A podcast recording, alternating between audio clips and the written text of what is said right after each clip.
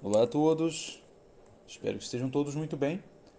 Daremos continuidade aqui aos nossos áudios de estudos camunianos. Neste áudio, dando continuidade aos fatos a respeito da vida do poeta, gostaria de aludir a uma, digamos assim, curiosidade um tanto pitoresca a respeito da, da sua vida. Bem, antes algumas considerações. É muito recorrente a ideia segundo a qual os poetas produzem os seus poemas após um longo período de maturação. Eles adquirem uh, uma formação intelectual erudita, uh, normalmente passam por escritores, de modo geral, não só os poetas, mas também os romancistas, passam por situações uh, da vida, situações cotidianas que acabam produzindo neles também uma formação complementar. Isso é importante, a formação dos grandes autores, é, não raro, aquilo que é de mais essencial na produção de sua obra é subtraído não de suas leituras, de suas pesquisas, de seus estudos, mas de fatos dramáticos de sua vida. Porém, quem a, a, frequentemente a imagem do poeta produzindo a sua obra após um longo período de maturação e uma inspiração em um momento ah, muito particular de sua vida, um ápice ah, intelectual que acaba por confluir na produção de uma obra genial. Bom, é, isto é algo que costuma acontecer. Vemos isso na vida de alguns grandes escritores. Mas não há nenhuma razão para que consideremos isso como uma regra geral. Há também aqueles autores cujo, cuja genialidade faz brotar poemas ah, por ocasiões, ocasiões onde eles são solicitados, ah, lhes é solicitada a escrita de alguma composição e mesmo diante ali de um período, um intervalo de tempo muito exíguo, esses escritores conseguem dar à luz a, a poemas brilhantes. E assim, em certo aspecto, vejo o nosso Camões.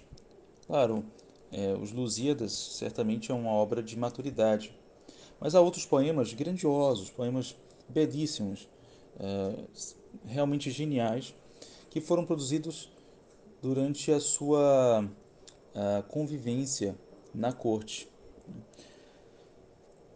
E nessas situações eu costumo ver Camões como uma espécie de enxadrista que, diante de uma situação uh, específica, precisa dar uma resposta rápida. Pois muito bem. Nessa, nesse período era muito comum que poetas fossem convidados a frequentar os palácios, frequentar as cortes. E nesses momentos, muitas não raro, era que eles tivessem de compor algum poema naquele momento, de modo a, a deleitar aqueles que os escutassem, os seus uh, espectadores. E há diversas situações em que Camões teve realmente de compor com uma uh, velocidade surpreendente, com pouco tempo para refletir e talhar o poema. Podemos crer que os, os poemas, esses poemas que ele compôs nessas situações, saíram praticamente prontos, sem a necessidade de correções, tal como é dito a respeito da música de Mozart, que muitas vezes compunha de primeira ele escrevia a partitura e não havia nada a modificar. Nada, a música já saía pronta, sem erros. Enquanto que outros compositores, uh, a respeito dos quais temos notícia dos seus manuscritos, há correções, há, há até uma dificuldade por parte de muitos é, pesquisadores de entender realmente o que ele está dizendo ali em uma peça que tenha sido esquecida e encontrada só na condição de manuscrito. Mas dizem que Mozart não. Ele compunha de primeira e a música já saía pronta. O nosso Camões, em algumas situações, fazia algo análogo. né? composições uh, em composições de corte. Né? E aqui temos alguns exemplos bastante conhecidos. Uma situação que levou Camões a compor uh, alguns poemas muito interessantes diz respeito a, a, um fato ocorrido com Dona Guiomar de Blasfé, filha do conde de Redondo, uh, que inclusive foi protetor de Camões no período em que ele esteve na Índia, porque esse uh, conde governou naquele lugar como vice-rei, na condição de vice-rei. E a, a dama teria, em uma situação qualquer, queimado os cabelos por descuido. Ela se aproximara da, da vela, de alguma vela, e em razão disso queimara os seus cabelos. E Camões consagrou a esse incidente os seguintes versos. Aqui não, não é exatamente um, é, um poema que ele tenha composto de imediato, como que eu mencionarei mais à frente, mas é também uma situação onde a, a, qual ele respondeu muito rapidamente com uma composição belíssima. Há três, três composições. Primeiro mote, amor que a todos ofende, teve senhora por gosto, que sentisse o vosso rosto o que nas almas acende. Olha só que belo, né? Amor que a todos ofende, teve senhora por gosto, que sentisse o vosso rosto que nas almas acende. Ou seja, a bela dama, Dona Guiomar, que acende nas almas dos outros o amor, o amor que aquece, o amor que inflama, o amor que queima, isso nos faz lembrar outros poemas, né? Amor é fogo que arde sem se ver. Talvez nesse poema exista um eco dessa composição aqui, que é anterior ao soneto que, que ora lhes menciono. Uh, então, este amor que Dona Guiomar faz acender nas almas alheias, agora queima o cabelo dela. Ela sente no rosto que os outros no coração sentem por ação dela. Veja que genial. na volta, aquele rosto que traz o mundo todo abrasado, se foi da flama tocado, foi porque sinta o que faz. Bem sei que amor se vos rende, porém o seu pressuposto foi sentir o vosso rosto que nas almas acende. Incrível. Então, aquele rosto, ou seja, o rosto de Dona Guiomar, que traz o mundo todo abrasado, o mundo todo inflamado de amor por ela. Se foi da flama tocado, se porventura foi tocado pelo fogo, pela chama, foi para que, porque sinta o que faz, foi para que sinta o que faz, muitas vezes. Esse porquê é usado por Camões no sentido de para que, né? para que sinta o que faz. Né? Então, se a, a chama tocou o rosto, foi para sentir o que ela faz com o mundo inteiro abrasado. Bem sei que amor se vos rende, porém o seu pressuposto foi sentir o vosso rosto, o que nas almas acende. Bem sei que o amor, amor aqui, tanto nesse poema quanto no anterior, na instância anterior, é, é escrito com o A maiúsculo. Né? Isso aqui é, é típico do, da poesia de Petrarca, que muito influenciou a lírica camoniana.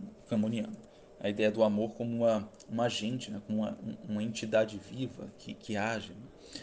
Então, bem sei que amor se vos rende, porém o seu pressuposto. Então, amor vos rende, se vos rende. Amor, o, o amor, esta ideia, né? É, que é ao mesmo tempo uma espécie de entidade, se rende à dona Guiomar. Tudo bem, mas o seu pressuposto é de, de que sinta o vosso rosto que nas almas acende. O amor diz: tudo bem, eu sirvo a vós mas antes tu sentirás no teu rosto aquilo que os outros sentem na alma, em razão do seu rosto, que é belíssimo, deveria ser belíssimo. E no final, ele compõe um soneto, né, seguindo essa mesma inspiração. O fogo que na branda ser ardia, vendo o rosto, perdão, o fogo que na branda ser ardia, vendo o rosto gentil que eu na alma vejo, se acendeu de outro fogo de desejo por alcançar a luz que vence o dia. Como de dois ardores se incendia, da grande impaciência fez despejo, e rematando com furor sobejo, vos foi beijar na parte onde se via. Ditosa aquela flama que se atreve a apagar seus ardores e tormentos na vista a quem o sol temores deve. Namoram-se, senhor, os elementos de voz e queima o fogo aquela neve que queima corações e pensamentos. Belíssimo.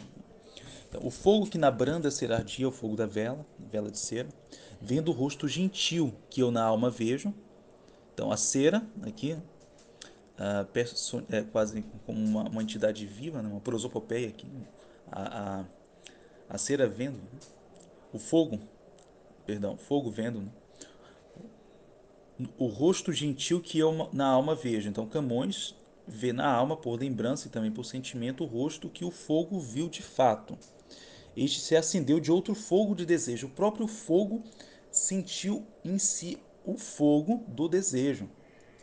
Vejam que intensidade a representação de expressão poética.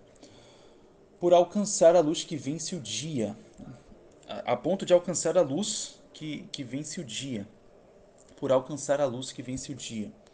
Aqui uma referência, provavelmente, à noite, né? a luz que vence o dia é a luz da lua. A lua termina, a, a, o dia termina e a lua, digamos assim, acende no céu. E as velas é, são, são utilizadas para vencer a escuridão que se inicia por fim em razão do fim do dia. Como de dois ardores se incendia, veja só, o fogo, a vela está inflamada por dois ardores, o do fogo natural, material, e também do fogo do desejo. Olha aqui, os dois. Da grande impaciência fez despejo, e rematando com furor sobejo, um furor sobejo que sobra, né, ah, repleto de furor, vos foi beijar na parte onde se via o fogo com grande impaciência e um furor, ah, foi beijar na face, na parte de Dona Guiomar, onde se via. Ditosa, né, afortunada, aquela flama que se atreve a apagar seus ardores e tormentos na vista a quem o sol temores deve, ou seja, o próprio sol teme, né? na vista a quem o sol temores deve, o próprio sol teme, de, é, teme ver, teme uh, uh, presenciar a, a imagem de Dona Guiomar, de tão bela que é, ela causa temores mesmo no sol. E a flama, o, o, o efeito da flama de queimar a proximidade do rosto, os cabelos de Dona Guiomar, é como que o beijo. Ah, ditosa aquela flama, afortunada, sortuda, que se atreve a apagar seus ardores. Né, os outros não podem. O próprio Camões, que aqui parece estar ah, um, um, tanto enamorado desta, desta senhora, ah, parece também desejar aquilo que apenas a chama da vela conseguiu. Namoram-se, senhora, os elementos. Né? Todos os elementos se namoram dela, não apenas o fogo, mas a água, a terra e o ar. De vós e queima o fogo aquela neve. Vejam só essa contradição. Que queima corações e pensamentos. Essa contradição aqui é maravilhosa. O queima o fogo, o fogo da vela queima aquela neve. Provavelmente uma referência aqui um pouco ambígua. De imediato eu interpreto como a brancura do rosto. A brancura sempre foi, nesse, nesse período de corte, período palaciano, uma, uma representação de nobreza, porque as, as mulheres e mesmo os homens de pele pálida são aqueles que não saíam ao sol para trabalhar, então são, são de alta estirpe. Né? Mas também talvez a frieza, porque ela não corresponde àqueles que se namoram dela. Fica aqui a dúvida. Como aquela Marcela de Dom Quixote, né? que queima corações e pensamentos. A neve que queima corações e pensamentos. Incrível. Eu, eu realmente acho completamente válida a interpretação dessa neve aqui, com valor ambíguo da brancura, mas também da frieza dela. E mesmo a frieza dela é capaz de queimar os corações, que ao mesmo tempo se namoram dela e sofrem por não poder lograr uh, os seus agrados. O, o, segundo poema que gostaria de lhes mostrar uh, também não é um poema que ele tenha feito ah, com rapidez de pensamento. Esse será o último, mas também diante de uma situação ah, cotidiana, digamos assim, né? a respeito de um rapaz é, chamado Jorge da Silva, de uma família nobre, que se enamorou da irmã de Dom João III, que zelava muito pela honra da sua irmã, mas não apenas por questões de honra, mas também por questões de caráter econômico. Né? Porque, ah, evidentemente, o casamento de sua irmã, em razão do dote a ser pago, levaria uma, uma boa parcela do, da sua fortuna. Então, dizem as más línguas que Dom João III não queria casar a irmã tão cedo para que não, não tivesse de ver parte da sua fortuna indo embora. E em razão disso, é, Camões escreveu o seguinte poema, onde ele usa muito a figura do, do perdigão, que é o nome de um pássaro, mas também se refere àquele que perde no jogo. Então aqui também é um valor ambíguo, muito interessante, certamente Camões utilizou com, com uh, intenção clara. Pássaro porque voa além das suas, das suas capacidades, né? é, foi enamorar-se da, da irmã de um, de um rei, mas também perde porque ele não logrou o seu intento. Ele foi impedido pelo, pelo monarca. Então o mote foi: Perdigão perdeu a pena, não há mal que lhe não venha. Que é o mote é, em cima do qual ele escreve o poema.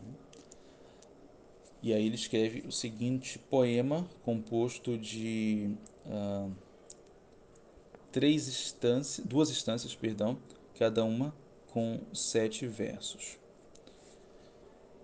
Perdigão que o pensamento subiu a um alto lugar, perde a pena do voar, ganha a pena do tormento. Não tem no ar nem no vento asas com que se sustenha. Não há mal que lhe não venha. Quis voar a uma alta torre, mas achou-se desazado e, vendo-se despenado, de puro penado morre. Se a queixume se socorre, lança no fogo mais lenha. Não há mal que lhe não venha. Perdigão que o pensamento subiu a um alto lugar. Então, o pensamento do, do perdigão, do passarinho humilde, né? passarinho humilde, uh, subiu mais do que poderia. Perde a pena do voar, ganha a pena do tormento, porque ele foi preso, inclusive, uh, em razão de suas uh, investidas contra, contra não, é, amorosas em relação à, à irmã do, do rei, Dom João III. Então, perdeu a pena do voar, ganha a pena do tormento. Aqui também uma, um jogo interessante de palavras, porque pena é tanto a pena do pássaro, de que se compõe as suas asas, com as quais ele consegue voar, mas também a pena de penalidade, porque ele foi preso. Não tem no ar nem no vento asas com que se sustenha. Não há mal que lhe não venha. Ele repete né, essa, esse verso no final de cada uma das duas instâncias. Quis voar a uma alta torre, mas achou-se desazado e vendo-se depenado, de puro penado morre. Se a queixume se socorre, lança no fogo mais lenha. Não há mal que lhe não venha. Lança no fogo mais... Se a queixume se socorre, ou seja, se, a, se a, tenta se socorrer uh, na base das queixas, acaba piorando sua situação. Lança no fogo mais lenha, não há mal que lhe não venha. Não há, não há como piorar essa sua situação. E por fim, aqui sim, um, uma situação onde a, a segunda dama do passo, Dona Francisca de Aragão, pediu ao Camões